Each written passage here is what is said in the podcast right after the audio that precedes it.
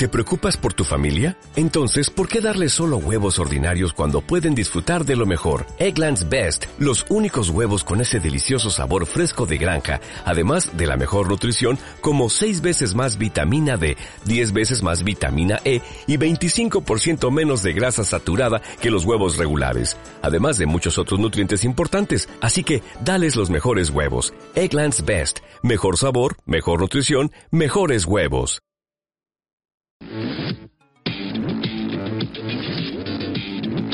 Jornada de la sexta noche de A3 Media, eh, la tertulia política friki por excelencia. No me olvido que tenemos pendiente de hacer una pieza sobre la evolución del PSOE de Madrid y la evolución del PP de Madrid. Pero es cierto que en la sexta noche, pues hubo momentos que merecen ser comentados, varios de ellos. Me voy a centrar en uno que es lo que podría ser el momento Digo Diego. El momento fue cuando doña Angélica Rubio, ex jefe de gabinete de políticos del PSOE y hoy directora del digital El Plural, acusó a don Eduardo Inda de que había dicho que el gobierno Sánchez no iba a retirar el estado de alarma cuando pasan las elecciones madrileñas, sino que lo iba a ampliar. Y en el día de ayer acabó oficialmente el estado de alarma. Mientras decía esto, el señor Inda decía que estaba mintiendo y que era una Pinocho.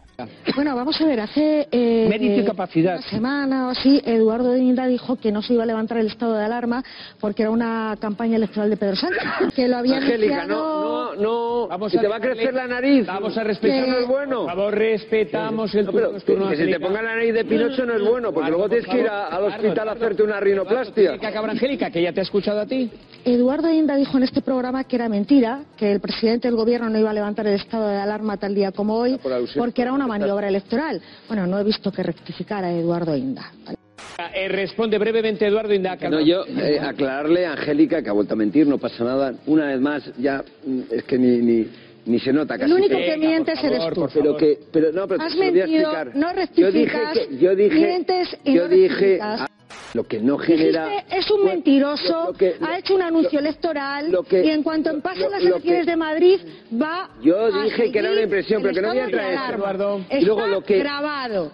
Lo que hay que decir, miente lo que hay que decir, lo, lo que hay que decir, querida Está grabado. Angélica, es que la culpa de lo que está pasando no es de la señora Ayuso, que es lo que ya está intentando ¿Pero qué esconder. dices? Urbi et orbi la- Vemos, por tanto, que la señora Rubio está acusando al señor Inda de haber dicho hace una semana o unas semanas que el gobierno, después de las elecciones de Madrid, iba a prorrogar el estado de alarma. Y mientras lo está diciendo, oímos al señor Inda decir que, que ella es una Pinocho, es decir, una mentirosa por decir eso. Eduardo de Inda dijo que no se iba a levantar el estado de alarma porque era una campaña electoral de Pedro Sánchez, que lo había Angélica, no, no, no. Vamos si a te va a crecer la nariz. Vamos a respetar. No es bueno. Por favor, respetamos el No, turno. pero turno, que se te ponga la nariz de Pinocho no es bueno, porque Claro, luego por tienes que ir a- al hospital Claro, a hacerte una rinoplastia. Es fácil de verificar y basta con retroceder unas semanas. No fue hace una semana ni dos, fue el 17 de abril, en el programa del 17 de abril, cuando el señor Inda hizo la siguiente previsión. Yo tengo muy serias dudas de que este señor no vaya a decretar un nuevo estado de alarma el 9 de mayo. Yo creo que ahora ha dicho lo que ha dicho porque está la campaña electoral de Madrid, pero cuando pase la campaña electoral de Madrid, cuando le pegue el meneo que le va a pegar Isabel Díaz Ayuso, casi con toda seguridad yo creo que dirá eh, Diego donde ha dicho digo. Es decir, ¿crees que va a prorrogar? Yo creo que sí. Queda claro, por tanto, que en abril el señor Inda hizo una previsión de que después de las elecciones del 4 de mayo el gobierno de don Pedro Sánchez iba a prorrogar el estado de alarma. Han pasado las elecciones del 4 de mayo y el gobierno no ha prorrogado el estado de alarma. Por tanto, parece bastante objetivo que su previsión no se cumplió.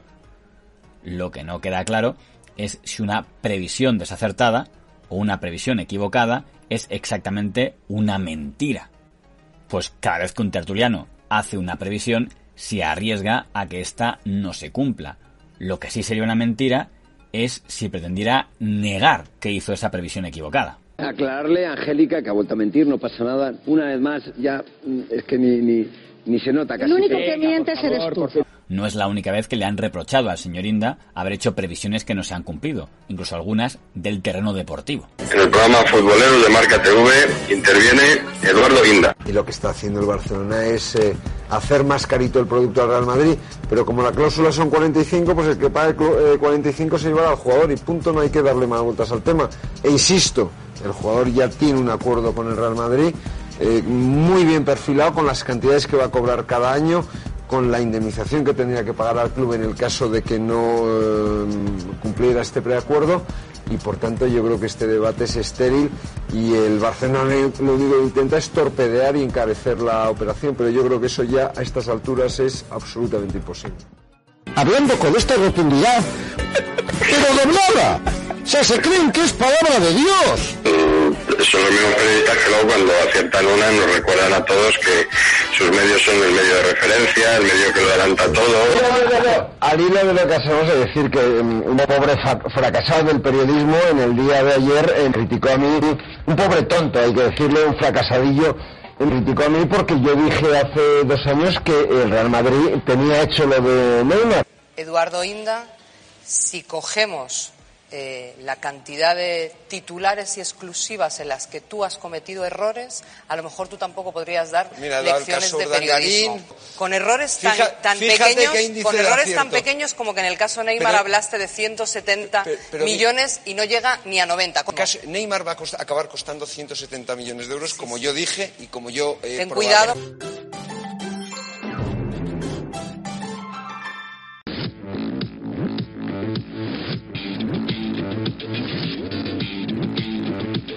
La sexta noche de A3 Media también dedicó un espacio a analizar lo que ellos llamaron el fin de la era Iglesias en referencia a la retirada política de don Pablo Iglesias. En honor a la verdad, de los candidatos a la presidencia de la Comunidad de Madrid, ha habido dos que, pese a haber sido elegidos diputados, no recogerán su acta. Don Ángel Gabilondo del PSOE y don Pablo Iglesias de Unidas Podemos. En el caso de don Ángel Gabilondo, da la impresión de que no recoge su acta porque el partido no ha querido que recoja su acta como forma de expirar sus culpas en la derrota electoral. Mientras que en el caso de Unidas Podemos parece ser que ha sido una decisión voluntaria del propio señor Iglesias Turrión.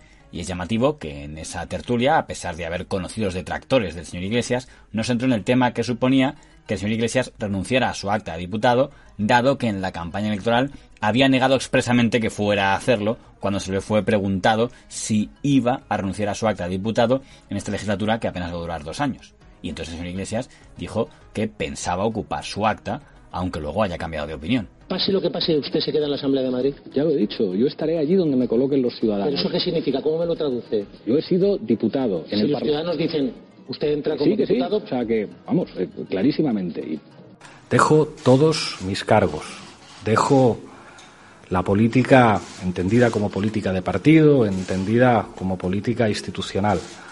De esa escena de la dimisión del señor Iglesias ha habido una protagonista inesperada, que es la señora doña Vanessa Lillo, la número 3 de las listas de Unidas Podemos, representando a Izquierda Unida, que no se tomó demasiado bien que la colocaran justo al lado del señor Iglesias en el momento del discurso de la derrota, después de, según ella, haberla tenido ninguneada durante toda la campaña electoral. Sí, ahí poniendo el, el jepeto, porque han llegado a decir los cinco primeros para la rueda de prensa, para las declaraciones de, de Pablo. Y yo ya un par de personas le digo, ah, ahora sí voy a ser la tres. Después de toda la campaña que me habéis estado tapando, ahora soy la tres. Y, y de repente nos subimos ahí al escenario.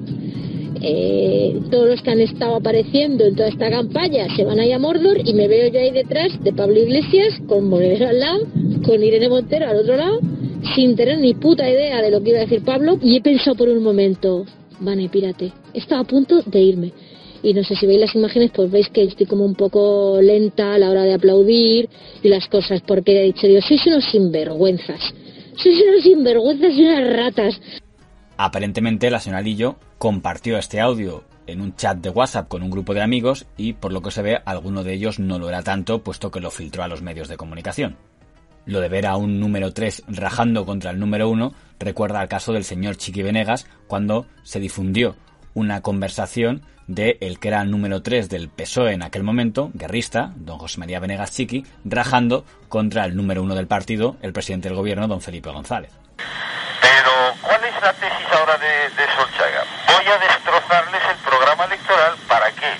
Porque a mí no me importa un carajo una derrota o una bajada importante en las autonómicas y en las municipales si ello arrastra al equipo de Ferraz. ¿Y, el- y pa- por qué? Pues porque él quiere llegar a las generales con otro equipo en Ferraz. Pero eso está claro. Entonces no es tonto. Él va a lo suyo. Pero bueno, aquí el problema no es Solchaga, el problema es igual. Claro.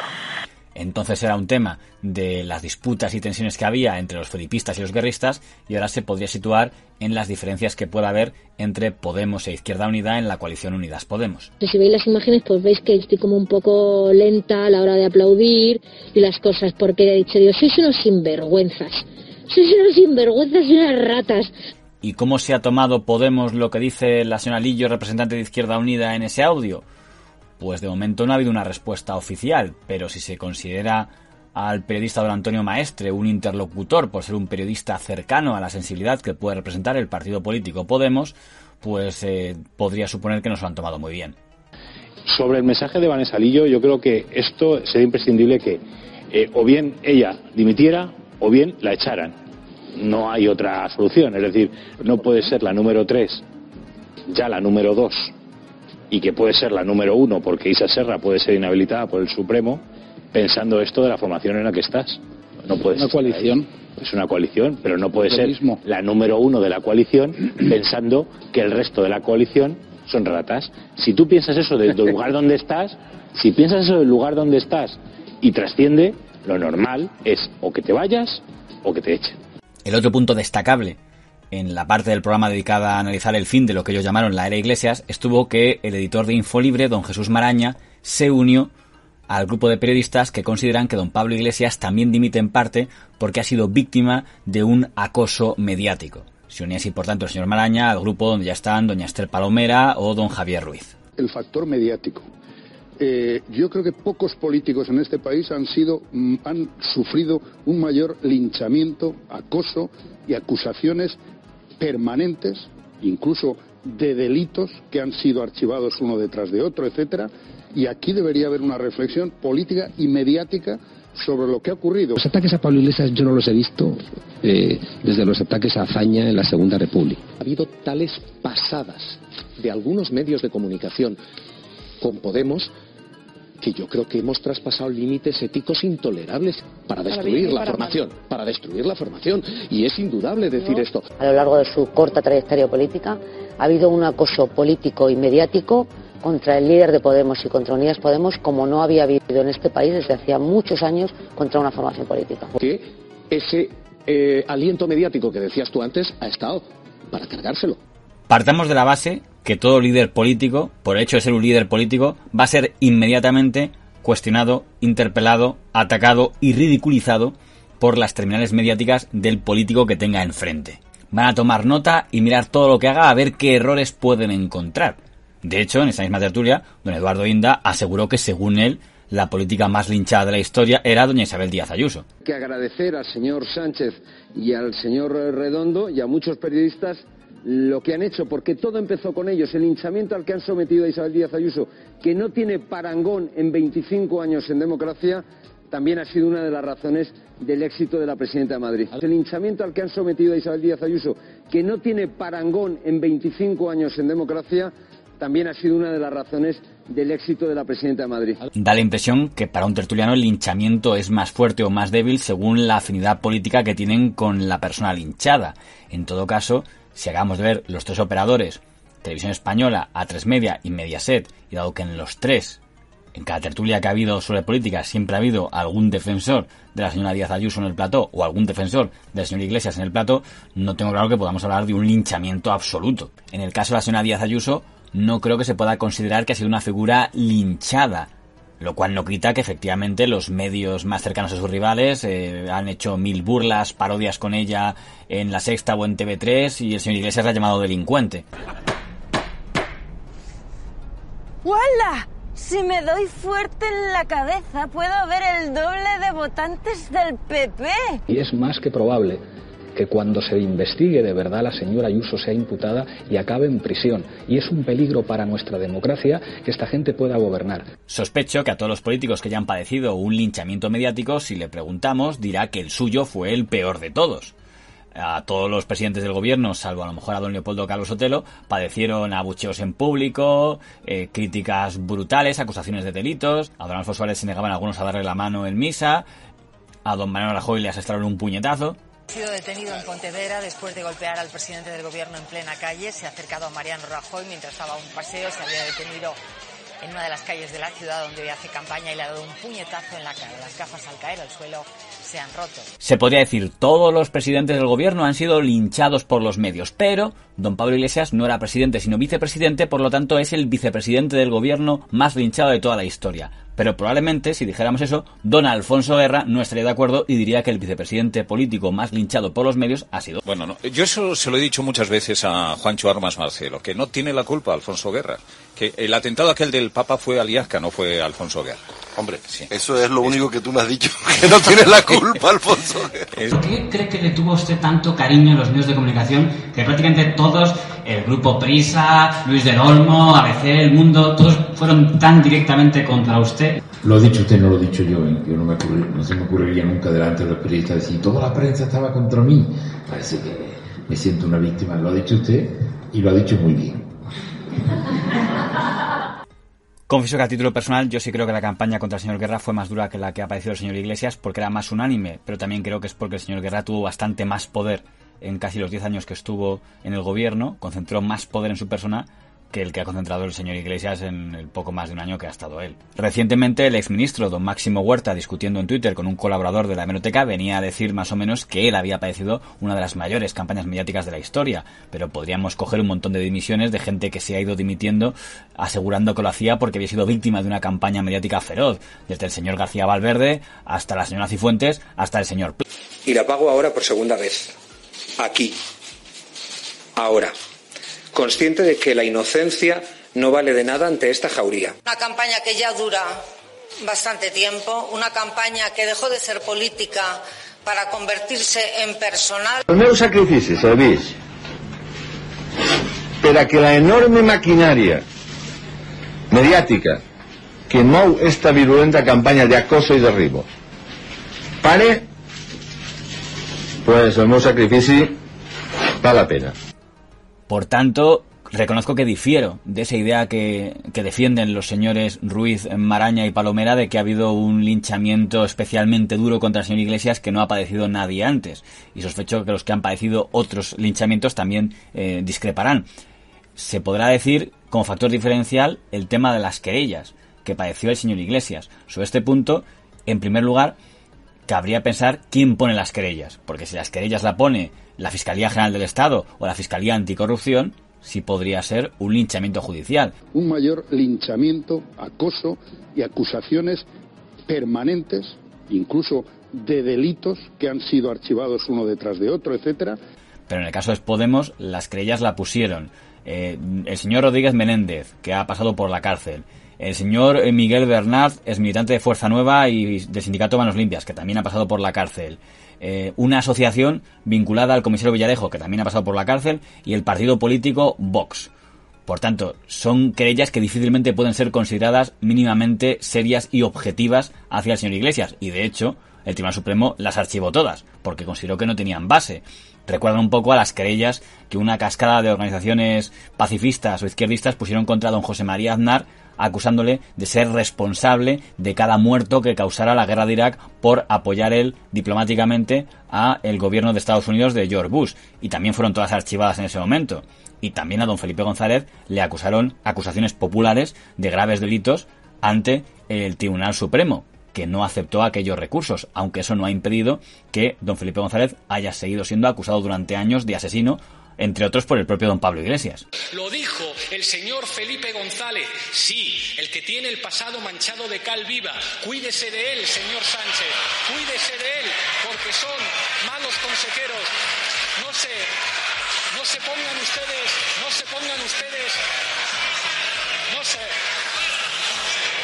Silencio, por favor. Silencio. Y no caigamos ni en el insulto, ni en la descalificación, ni en la provocación y seguíamos con este debate por los senderos en los que iba anteriormente. Pero hay un factor diferencial en el que sí le podemos dar la razón a los señores Maraña, Ruiz y Palomera, y es el domicilio. Un presidente del gobierno está en la Moncloa y nadie puede ir al buzón a dejarle unos excrementos para molestarle o a trompetearle por las noches. En el caso del señor Iglesias sí estaba su domicilio ubicado con lo que todo ello conllevaba. Y es justo reconocer que este tipo de prácticas no se habían dado hasta el año 2013. Hasta ese momento, los domicilios privados de los políticos pasaban bastante desapercibidos y quizá tenga algo que ver con el fenómeno redes sociales, lo que provocó que a partir del año 2013, el origen fue el tema de los stop desahucios, comenzaran a filtrarse los domicilios privados de políticos y comenzaran a montarse scratches contra ellos, tanto políticos del PP como podría ser don Esteban González Pons, doña Soraya de Santa María o don Alberto Ruiz Gallardón, o contra políticos de izquierda como podría ser doña Mónica Oltra de Compromís en Valencia.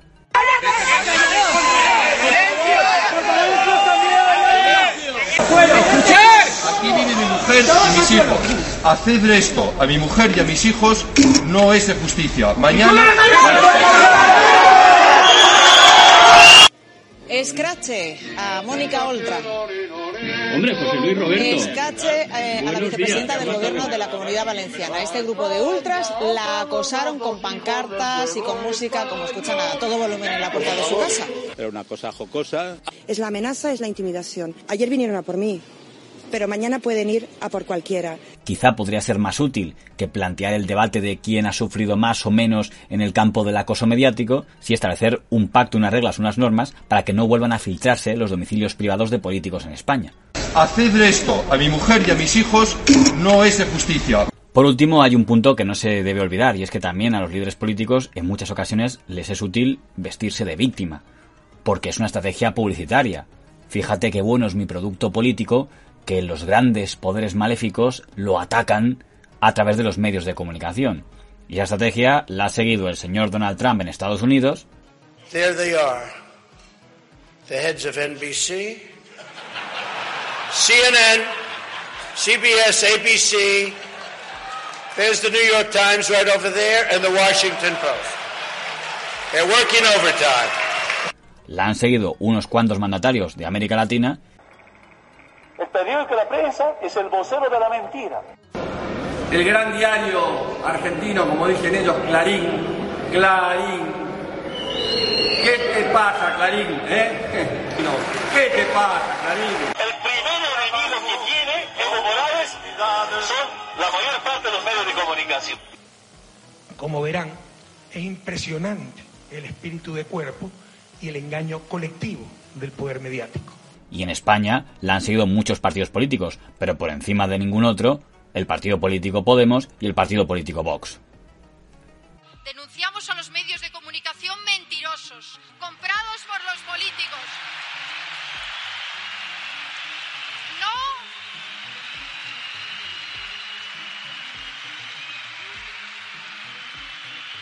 No les necesitamos, no les necesitamos.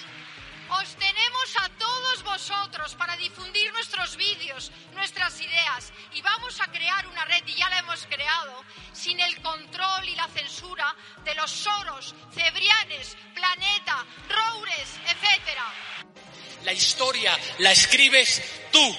No la van a escribir los tertulianos, ni los banqueros, ni los dueños de los medios de comunicación. Porque ya no mandan ni determinan la opinión pública, solo determinan la opinión publicada. Los propietarios de los medios de comunicación privados tienen más poder que cualquier diputado o diputada. Esos medios progres que se han lanzado a la manipulación contra Vox, a la demonización sistemática. Pero poned el vídeo entero. Habéis cortado una parte que tenía su importancia. Los vídeos cortados para que lo que dice Vox no se entienda. Que puede haber millones de personas que le digan no a los dueños de A3 Media o de Mediaset. Nosotros no, estamos, no compartimos nada de lo que dice la sexta. Decir, por ejemplo, que los medios de comunicación no son neutrales es algo arriesgado. El derecho a la información se produce a pesar de ustedes. Periodistas que pueden tener su opinión y que nos pueden atacar a nosotros. Pero hemos sido fundamentalmente atacados por los medios del sistema, por los medios menos libres. Da la impresión de que para algunos líderes políticos y para algunos seguidores de esos políticos, el grado de independencia de un medio de comunicación depende de la sensibilidad que tenga hacia ese líder político. El factor mediático. Eh, yo creo que pocos políticos en este país han sido mm, han sufrido un mayor linchamiento, acoso. En términos verbales, políticos en España que hayan sufrido acoso y acusaciones gravísimas, hay a cientos, desde Adolfo Suárez hasta Felipe González, al que se le llamó asesino, a José María Aznar, al que se le culpó, se le culpó de los atentados del 11M en España. En fin, eso yo creo que a la política se viene llorado.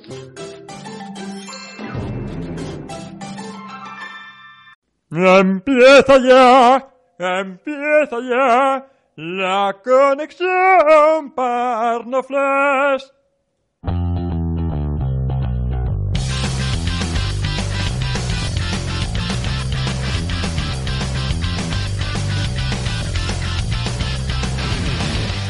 Y a mi lado, don Jaime Pérez de Sevilla, que espero que hoy me acepte y me dé el sí como compañero. Y a mi lado Vicente Real, que espero que hable o calle para siempre.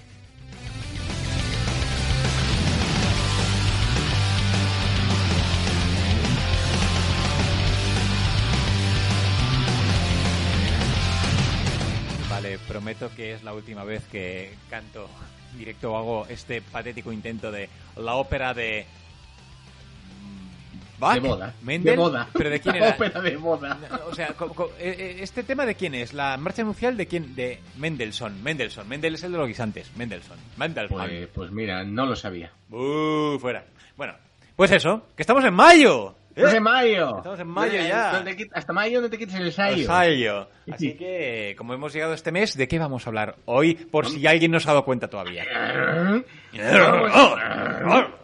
Vamos a hablar de un tema muy típico de esta época, que son las eh, bodas. O las bodas y no de los bautizos y comuniones, que también puede dar lugar a otro tema alguna vez. Puede pero- ser. Pero vamos a hablar sobre todo de las bodas, porque... Vicente, cuéntanos, ¿alguna vez te has casado? Sí, una vez. Me casé una vez y otra estuve a punto de casarme. Ajá. Que fue cuando, bueno, pues, pero eso, de eso no voy a hablar porque es una historia muy patética de desamor y todo eso, así que, pero yo tuve fecha de boda y la anulé con otra chica, claro, obviamente. Y sí, sí, yo me casé y tú estuviste en la boda, así que, vamos a ver. Yo tengo que decir una cosa de las bodas, eh, ya desde, desde mi perspectiva, ¿no? Eh, la gente no necesita que alguien te cuente, no me pasó a mí, pero yo lo he visto en bodas, que tú cuando le preguntas a la gente, ¿qué tal? ¿Está todo bien? Pues mira, esto podría estar mejor, pues esto lo otro, porque puedes decir, mira, vete a tomar por culo, esto me costó una pasta, o sea, y me da igual, mm, ya está, tienes que decir, los invitados tienen que decir, sí, sí, todo muy bien, me está gustando mucho, gracias. Y luego- Claro que sí. Y luego lo además- pones a parir por ahí si quieres, pero... Eso pero... es, eso es. Y el 80% de los invitados, si son educados, si tienen algo de educación, eh, al banquete ya se sientan entonados. Cla- Porque Eso yo, sigo, es. yo sigo una máxima. No emborracharse en una boda es de muy mala educación. No, no, es que es una falta de respeto. Total y absoluta. Por- porque el anfitrión ha pagado, te, te ha pagado, ha pagado las no sé cuántas horas de barra libre para que tú las aproveches. Sí, y por tanto, uno ya en el cóctel, pues, pues eso, tiene que empezar a amortizar el cubierto y cuando te sientas al banquete ya mm, te da igual que te pongan, pues eso, solomillo o bocadillo de acetate, no importa. Eso es. Igualmente, bueno, en mi boda hubo un menú, de, un menú especial Sí, sí, con una estuvo- crema de no sé qué. No me acuerdo, la verdad. Espe- espectacular, yo tampoco me acuerdo, pero sé que estuvo muy rico todo. Bueno, a ver, venga, te dejo que ahora, en directo, en público, hagas la crítica de mi boda, o qué te pareció, o disfrutaste, te gustó, qué cosas hubieras cambiado. Dilo ahora, no pasa nada, dilo ahora, venga, da igual.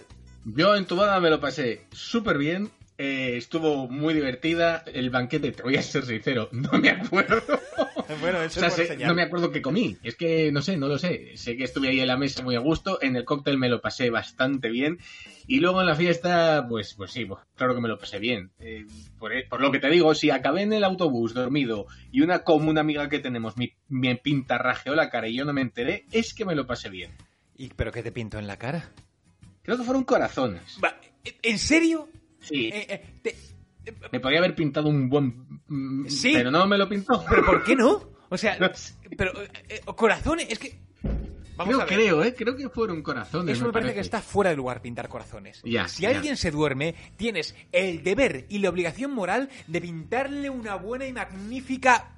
Efectivamente. ¿entiendes? O sea, en la cara. Y si puede ser en el centro de la cara, eh, Sí. pues mejor. Pero, y con- y con un indeleble. En fin. pero, pero es así. Bueno, quiero que me cuentes, mira, si puedes, ¿cuál es la peor boda a la que has ido? Uf, la peor boda. la- A ver, vamos a ver. Eh, pues probablemente, probablemente la bodas cuando aún no las podía disfrutar. Sí, Ah. cuando era, pues eso, a lo mejor tenía 13, 14 años, iba con mis padres y sí, la gente se divertía. Yo te digo, a ver, yo me lo pasaba bien, pero no Sí, como eras un ahora. niño, cla- claro. Claro. Eso es. Las bodas de niño, ¿tienes un primo de tu edad o son un coñazo? Sí. Eso es así. Quizá, sí, es verdad. A ver, me lo paso mejor en las bodas de amigos que en las bodas de familiares, eso también te lo digo. Claro. Por el... Pero también es verdad que en las dos últimas bodas de familiares que he tenido, eh, la verdad que he sido un poco respetuoso, no he cumplido con el protocolo y para vergüenza de mi madre, eh, pues me dio un poco igual todo. Pero es que, a, a ver cómo te lo cuento, es que también en mi boda, en mi boda, los que iban más borrachos eran mi familia, eran mis tíos, mi hermano, ¿sabes? O sea, yo recuerdo, pues eso, eh, eh, y, y yo lo agradezco porque al final, bueno, mis tíos, a ver, no es que sean jóvenes, tienen ya 60 años, pero joder, pero, pero son gente que le gusta mucho la fiesta, la verdad. Entonces siempre han sido muy de cantar, de bailar, de guitarra y todo eso. Entonces, claro, mi padre, el hombre, está mal, era ya, es hombre. Mi padre es hombre en las bodas de sillón y dormir. Sí. Ya, o sea, es de los que acaban ahí dormido en un sillón con, lo- con las manos en la- entrecruzadas. Pero mis tíos, claro, pues estaban ahí ya borrachos y, y bailando y todo. Y pues eso es lo que a mí ya me parece bien. Y, y yo creo que ya cuando voy a una boda o lo que sea, mi familia va a agradecer que yo me taje. Entonces, Ajá. no pasa nada. Ya, de hecho, en, en mi familia empezamos a mi madre, a mi, ¡ah, borracha, borracha! ¡No, tú vas borracha! No sé qué. Y mi madre, que no, que no, que no sé qué. O sea, que entre todos ya no- nos la lanzamos. Así que sí, somos una familia entrañable de alcohólicos. Es, que, es que, por ejemplo, en, en una boda que se celebró además en la sierra de un primo mío, eh, pues digamos que cometieron el grave error de sentarme a mí solo en una mesa con gente que no conocía yo de nada, no conocía a ninguno. ¿Qué edad tenías? Pues 34 o 35. ¿Y tú no sé, solo? tre- tre- sí. Uy. Sí, sí. Mi primo me dijo, bueno, este, como el resto de primos no es que sean el alma de la fiesta precisamente, pues a mi primo Jaime lo siento ahí con mis amigos de toda la vida. Ah, y- bueno, y- bueno, vale, vale. Sí, pero ¿sabes qué pasa? Que hubo un momento que, claro, claro cada uno estaba hablando de sus anécdotas de, de amigos. Claro. Yo ahí solo, pues me, me consolé a base de beber. Claro. Entonces, en consecuencia de, de- de todo ello, pues que cuando los novios empiezan a hacer una coreografía que tenían súper currada, eh, pues según me cuentan, yo no me acuerdo. A los 15 segundos de haberme aprendido la coreografía, me puse en medio de los dos. Que por cierto les estaban grabando para el vídeo. Empecé a bailar y mi hermana tuvo que intervenir entrando en la pista y agarrándome del brazo. Si, si hubiera tenido un bastón largo de esos, lo hubiera utilizado. Hubiera venido muy bien, ¿no? Para tirar del cuello. sí, pobrecito, es mi, mi primo, pobrecito. Ya llegó Primo Jaime, Primo Jaime con la corbata en la frente, ¿vale? Siempre me, me recuerdan que decían, es que tío, es que, dice, se te veía solo, solo por la pista de baile, pero eras un hombre feliz. Así se disfruta, pues eso está muy bien, que se Sí, luego lo que pasó que es que como era en la sierra nos quedábamos a dormir en un hotel y conforme subimos las escaleras, eh, de esto de que yo ya iba quitándome el traje, de esto incómodo, y descubrí que lleva en el bolso interior el puro este que te dan siempre en el postre. Sí, sí, sí, sí. Y lo tiré por el hueco de la escalera. y esto ya podía ser a ver las 8 de la mañana, o sea que en la recepción había gente. Y, y mi madre, por Dios, qué vergüenza. Luego vomité en el baño. Perfecto. Y ya hicimos la noche. Ya tuvimos ya la noche perfecta, perfecta. Hombre, fíjate, estás contando, estás contando algo caro. Es que eh, efectivamente hay que tener una edad para poder disfrutar esto. Sí. Porque, a ver, yo es cierto que tenía un primo de mi edad. Y, y lo que nos dedicábamos pues era hacer putadillas. O sea, pues a ver, con 12, 14 años. Entonces yo me acuerdo que íbamos a... a- eran bodas, te- teníamos tres primos mayores. Por cierto, perdona que interrumpa, antes que se me olvide, que es que no, no lo he dicho. Este programa también es verdad que es a solicitud de un oyente, y es de la Parnofler Paloma, que no es la misma que recomendó Alex de la Iglesia, sino su señora y augusta madre, que es la mía también. Así Ah, que, mamá, este programa, para vergüenza tuya y mía, te lo dedicamos. ¿Nos podemos hacer que intervenga en directo? No, no podemos. bueno, a ver. em, por lo que te decía, yo tuve que ir a... Bueno, pues eh, gracias por la recomendación y seguimos pidiendo, por favor, que sigáis recomendando en nuestros canales de Evox y en YouTube, también que colgamos y en Facebook y donde queráis. Bien, el caso.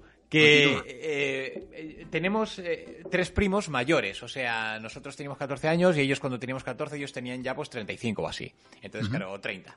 Entonces, claro, coincidimos en tres bodas y fueron todas en el mismo sitio, en el Ritz y en el Palace. Se alternaron las, las bodas en los, en los dos hoteles.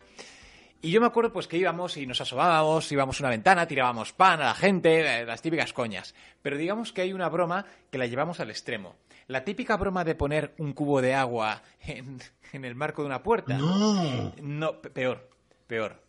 Con este primo hemos tenido muchas anécdotas eh, con cierta escatología. Quiero decir, en su casa jugábamos al escondite. Yo esto no sé si lo he contado en el tema de escondites. No, no hemos hecho tema de escondites, da igual. Bueno, no sé si lo he contado en anécdotas juveniles o en alguna cosa, pero yo con este primo eh, jugábamos al escondite en su comunidad, que tenía baños comunes pues para toda la comunidad y tal.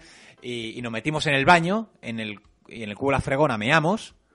Cogimos la fregona y cuando llegó Borja, que así se llamaba, un chico con gafas, pelirrojo y pelo raya en el medio y largo, te lo puedes imaginar porque era un pelo que se llamaba mucho en esos eh, late 80, early 90s, pues dice, ¡aquí estáis! Y le enganchamos los dos con la fregona en la cara, en plan de ¡ah! Pues esas son cosas que nos gustaban mucho. Vicente y sus guarradas. Pues esta fue peor. Cogimos la escobilla del váter. Eh, El plan tenía fisuras. Y la fisura es que para poner la escobilla no lo podías hacer desde fuera, tenías que hacerlo desde dentro. Entonces, rebañamos la escobilla y el váter en el váter y la dejamos en el quicio de la puerta, en el marco. Sí. Y claro, ¿y nosotros qué hacemos? Nos escondimos en otro váter. Entonces, estamos así, metidos, esperando hasta que se oye. La puta, no sé qué tal. Y nosotros, claro, riéndonos. Mi primo, además, mi primo tiene un instinto de supervivencia para las bromas lamentable. Porque siempre se ríe y se ríe en voz alta. Digo, es que este tío, es verdad, yo lo pasaba muy mal. Yo era, podía ocultarme más, pero él empezaba a reírse y yo tapando la boca y él haciendo. y, y digo, digo, madre mía. Entonces, se oye eso, el me cago en la puta, y claro, y nosotros así como riéndose. Y entonces se oye como, se oye el grifo, no sé qué tal, y se oye como la puerta, como que se ha ido. Y nosotros Y se quedó dentro, en realidad. decimos, ¿qué hacemos? ¿Salimos? No sé, no sé. Yo me quedo dentro del baño y sale mi primo y me acuerdo su cara, que fue, sale, sale, mira y mira para la derecha, mira para la izquierda y cuando le veo que mira para la izquierda, mira hacia arriba y hace... Y, se, y, con esto va dando marcha para atrás y volviéndose a meter conmigo en el baño. Y aparece el tío ¿qué pasa? Que sois los graciosos de la boda vosotros, ¿no? Y dice, bueno, eh, ¿de qué, ¿en qué boda estáis? No, en la de no sé quién, tal. Ah, vale. Bueno, dice, mira, os tengo que reconocer que me ha hecho gracia. Y nosotros, uf, dice, porque habéis ido con un tío cachondo y me ha hecho gracia. Dice, ahora os digo una cosa.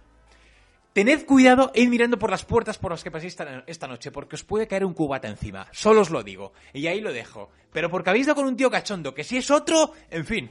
Y dije, uff, menos mal. Pero dije, mira, eso, te digo una cosa, si a mí me hubiera pasado, hubiera Sí. reaccionado igual. Porque digo, estos chavales, o sea... Bueno, sí. O sea, tu primo cuando salió de la puerta del baño y vio al, a la víctima, echó marcha atrás, ¿no? Entró en plan... En, en plan, Eh, sí, sí, sí, fue como que no, no, no. pi, pi, pi. En fin, pero bueno. Yo te lo puedo mejorar, fíjate. Vale, dale. En una boda de un amigo, eh, pues ya en la fiesta, en el baile, etcétera, etcétera, había una especie de... eh, la- digamos que la, la zona de la fiesta estaba al aire libre, ¿vale? Porque fue una boda que fue en agosto. Sí. Y además el suelo era de tierra, con lo cual, em, tú imagínate, nos devolvieron a Madrid en autobús. Imagínate mi imagen, un tío a las 9 de la mañana, en pleno mes de agosto, recorriendo la castellana vestido de. em, de ay, ¿Cómo se llama? Se me ido el nombre. Chaqué. De chaqué. ¿Cómo lo sabía? Como Te iba a decir pues sí. pingüino, pero es lo mismo. Sí, como si hubiese salido de una película del oeste. Es decir, el chaqué embadurnado en polvo de arena, de arriba abajo. Claro, la gente me miraba como de. Es un viajero de en el tiempo. algo de eso, ¿vale? Ha perdido la chistera. Sí. Entonces, pues en plena fiesta, había una especie como de montículo.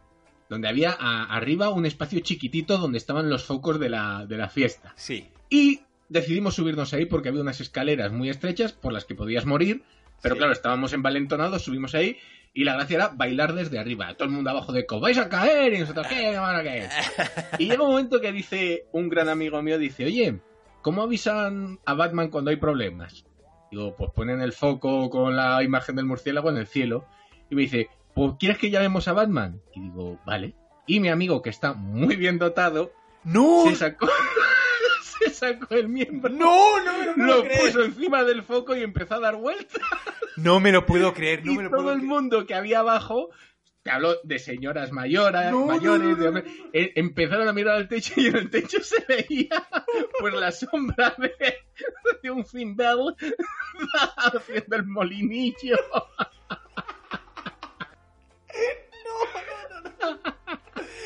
me lo puedo creer. Y no dijo nada el novio o la novia o algo, ¿no? Sí, sí, No se cabrearon. de risa. Ah, coño, joder, qué buen humor. y las abuelas no dijeron nada, no gritaron como los programas de Juan y Medio. ¡Uh! ¡Ah! Ay, Dios mío, qué horror. Ay, Dios. Por Dios. A ver, yo cosas de esas en bodas, es cierto que no me he visto. Es que ahora mismo no recuerdo. Yo sí lo que puedo hablar son de bodas malas u horribles. Y dices, joder, Vicente, anda, que tú te has casado, te jodería que criticaran tu boda. Pues que la critiquen, me da igual. Me da exactamente igual. Esta boda, además es una boda que era unos amigos de una exnovia. O sea, que dices, "Sí, que acordarse. Bueno, la más boda de mierda que he visto en mi vida. Se casaban dos personas que cuando vio, porque luego le enseñé la foto de la boda a, a un amigo, eh, porque habíamos vuelto y nos dieron un recordatorio de la boda que aparecían ellos. Y dice, tío, esto parece la boda de Powder y Madonna. Y es que verdad, porque ella tenía, sonriendo, tenía un- la línea entre los dientes que había el cercanías a Tocha Villalba eh, eh, entero, completamente. Y él, pues por un problema de estrés, no tenía pelo ni en la cabeza ni en las cejas. Y en el resto del cuerpo tampoco. Entonces, pues, De powder. ¿cómo era Powder? Todo energía. ¿O cómo? Qué película también tan era, mala. También, era- también era blanco, blanco, blanco. Sí, sí, sí, sí, sí. Uy, joder, por favor. ay, no sé ni cómo se llama ahora mismo, pero me encantaría encontrarlo Powder. porque... sí, Powder. Powder Pow- Pérez. No, no lo sé, tengo que buscarle. Bueno, entonces la boda era en la típica finca. Bueno, no es que no era la típica finca. Digamos que para llegar, llegábamos y había como un, eh, un aparcamiento de coches. Y para llegar dice, no, mira, es ahí. Y te sentías como si estuvieras mirando en, en una eh, ci- ciencia ficción fantástica de esta de, de dragones o algo así, de el castillo está ahí al fondo de la torre, porque se veía que era como una especie de chalet que estaba al fondo de la montaña que- y que no era donde tú habías aparcado, y que para subir había que subir como por una montaña eh, que habían puesto un camino de tablas eh, que hacía como zigzag. ¿Sabes? O sea, Sí. te lo, te lo puedes Menos mal que lo has dicho, porque eh, oyentes, Vicente lleva mm, hace- desde hace un minuto haciendo con el dedo zigzag y pensan, yo he pensado, lo dirá en algún momento para que la gente sepa lo que está diciendo. Pues ya sabes, ya sabes a, ya sabes a lo que me refiero. Sí. Eh, pues eso, encia- ah, y, eh. y entonces, claro, pusieron un camino de tablas, pero el camino de tablas con una alfombra de estas que no es alfombra, que es una tela de, de la de- tan fina como un tranchete. Entonces, claro, Sí, eso era una trampa, una trampa mortal para las mujeres con tacones, porque no veían la tabla, no sabían dónde apoyar el tacón. Y es la única boda que he visto yo que para ir desde el coche hasta el sitio te pongan habituallamiento. Había. ¡Oh, qué detalle! hab- ¡Qué detallazo! Jaime, vamos a ver, el detalle era porque había que hacer una excursión para llegar al chalet andando. Bueno, pero está bien visto, está el, muy bien el detalle, el detalle del avituallamiento, que tú dices, oh, te ponían una caña, no sé qué, era eh, con las típicas mesas eh, de lata, o sea, como de, de- de las fiestas, Sí, y era un sí. tío poniéndote, ¿qué quieres, agua o Fanta? Porque Oh. otra cosa. Y era Fanta de limón, de botella de dos litros, ahí que te echaban como en un vaso de mini, y, y era como, que, bueno, y te ibas ahí con tu Fanta, eh, porque, porque había dos avituallamientos, y de, bueno, horrible. Bueno, cuando llegas al sitio, era como un chalet hecho mierda. O sea, como si tú tienes un chalet abandonado y dices eh, que, que lo has heredado y dices, coño, pues voy a montar aquí negocio, voy a abrir bodas. Para que te das una idea, ibas al baño y era tenías que ir al baño de la casa. Oh. Y yo me acuerdo que en el baño había, no sé por qué, unas raquetas de tenis, pero con las que ganó, supongo que Arancha Sánchez Vicario o, o Sergi Bruguera, ¿sabes? O sea, eh, de esas de madera hechas mierda. No sé si había, no, que es Manolo Santana. Manolo Santana, Manolo. Sí, sí, de Wimbledon de Manolo Santana, eso es.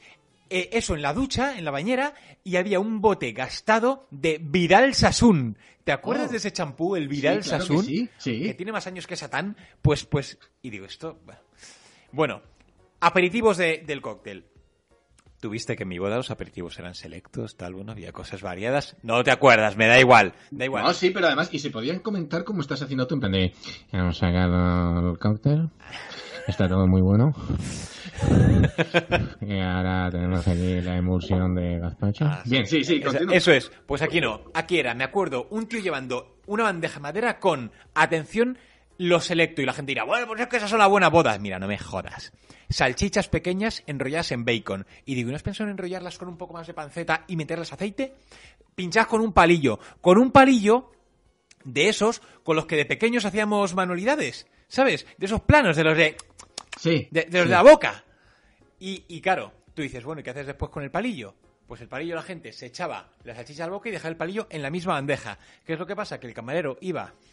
¿Reutilizaba el palillo? No, no lo Ah. reutilizaba, pero iba con la bandeja, las salchichas se iban moviendo, los palillos también. Entonces Ah. hubo un momento en que los palillos rechupeteados se mezclaban con las salchichas eh, eh, nuevas.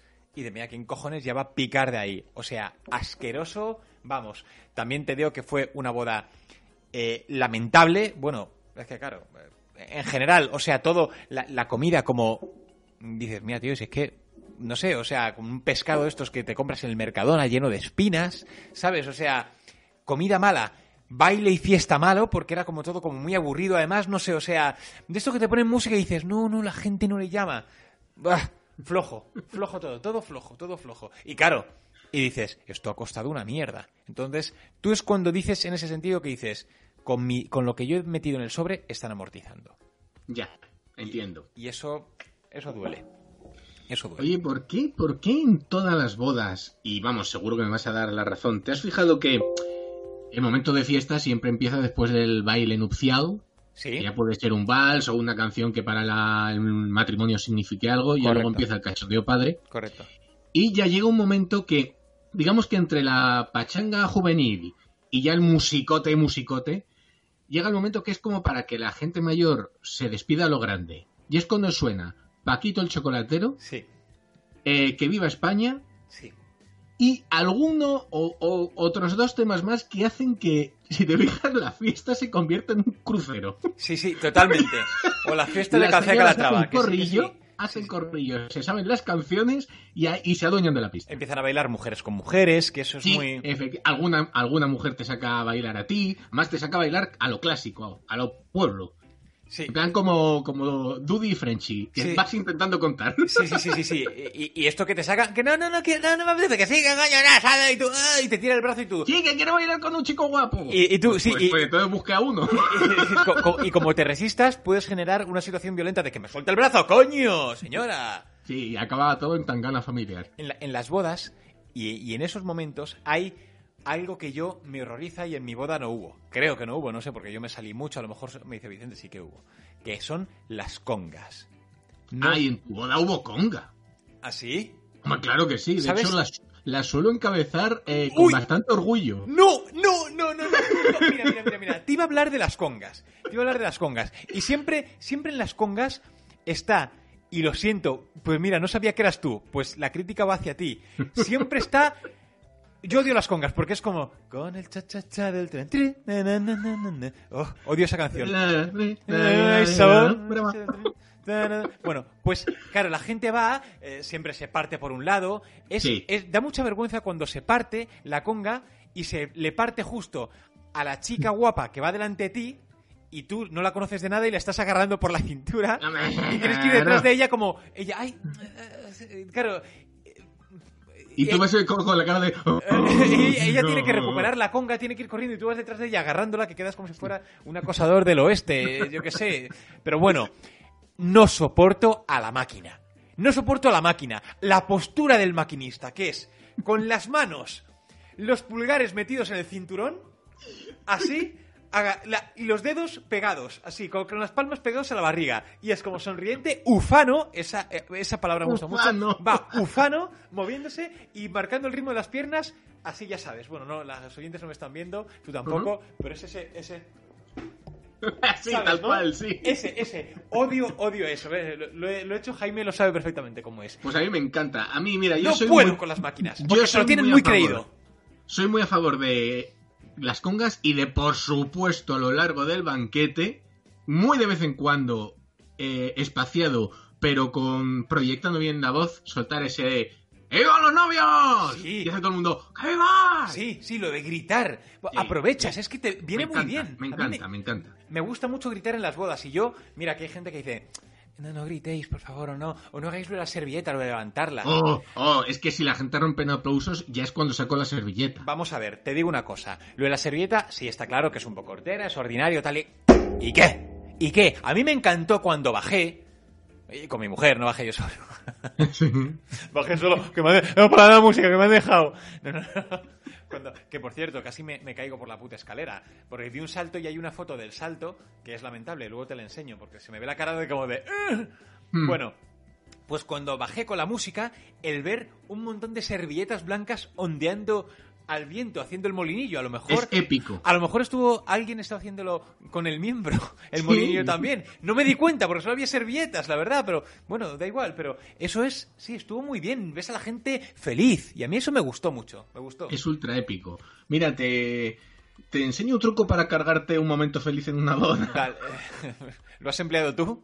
Sí. Joder. Bueno, no, no ideado por mí, pero yo lo seguí de "Oh, oh, oh, vamos a unirnos, vamos a unirnos. Vale, venga, a ver. Eh, boda donde una eh, bueno, ya se habían casado, etcétera, etcétera, y hubo, llegó un momento que los nos vamos a ir ya a la discoteca y los novios se suben por unas escaleras para cambiarse, en vez de ir de mm, chaqué y de vestido de con el traje de novia, pues para ponerse más cómodos. Sí, Y detrás de los novios subían los padres de ella. sí.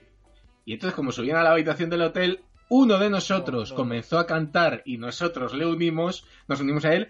El Kiki de esta noche ya no es ilegal. No. Tenías que ver la cara del padre de la novia. y a la novia mirándonos como de ¡No! Ya vamos, el Kiki de esta noche ya no es ilegal. Lo, lo, lo, lo. Ah, ojo, yo me acuerdo, fui, fui una boda muy...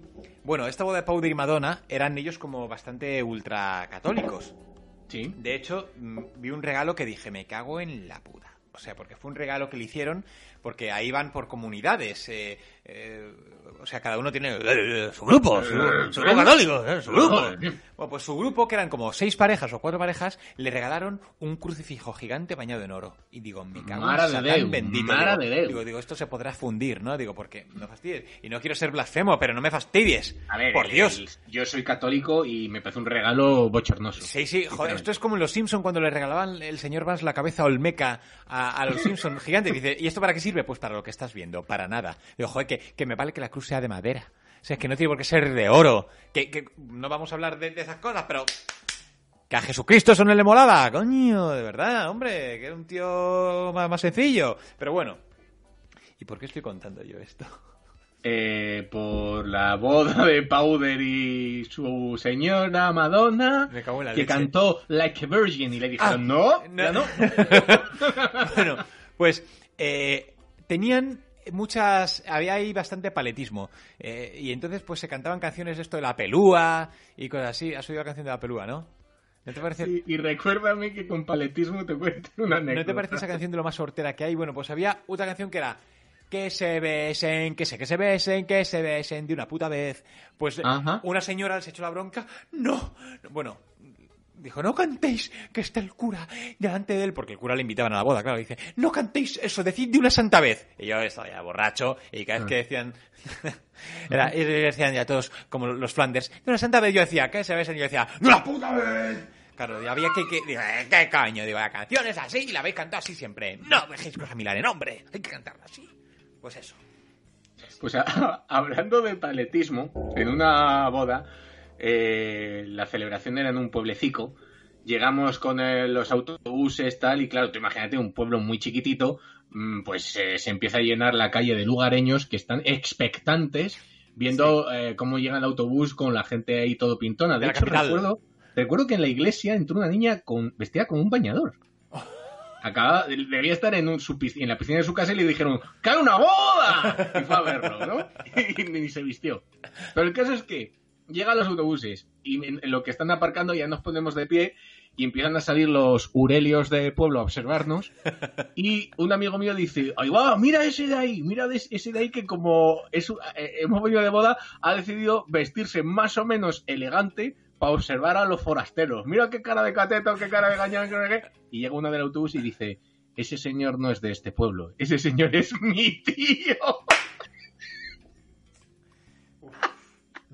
Y llega mi amigo, me mira y me dice, me quiero morir. No, no, no, no, no, no, Dios, por Dios mío. Dios mío, mi vida. Ergo, estaba invitado a la boda. Y sí, y se había puesto sus mejores ganas no para observar, para ir, para ir, que eso sobre todo.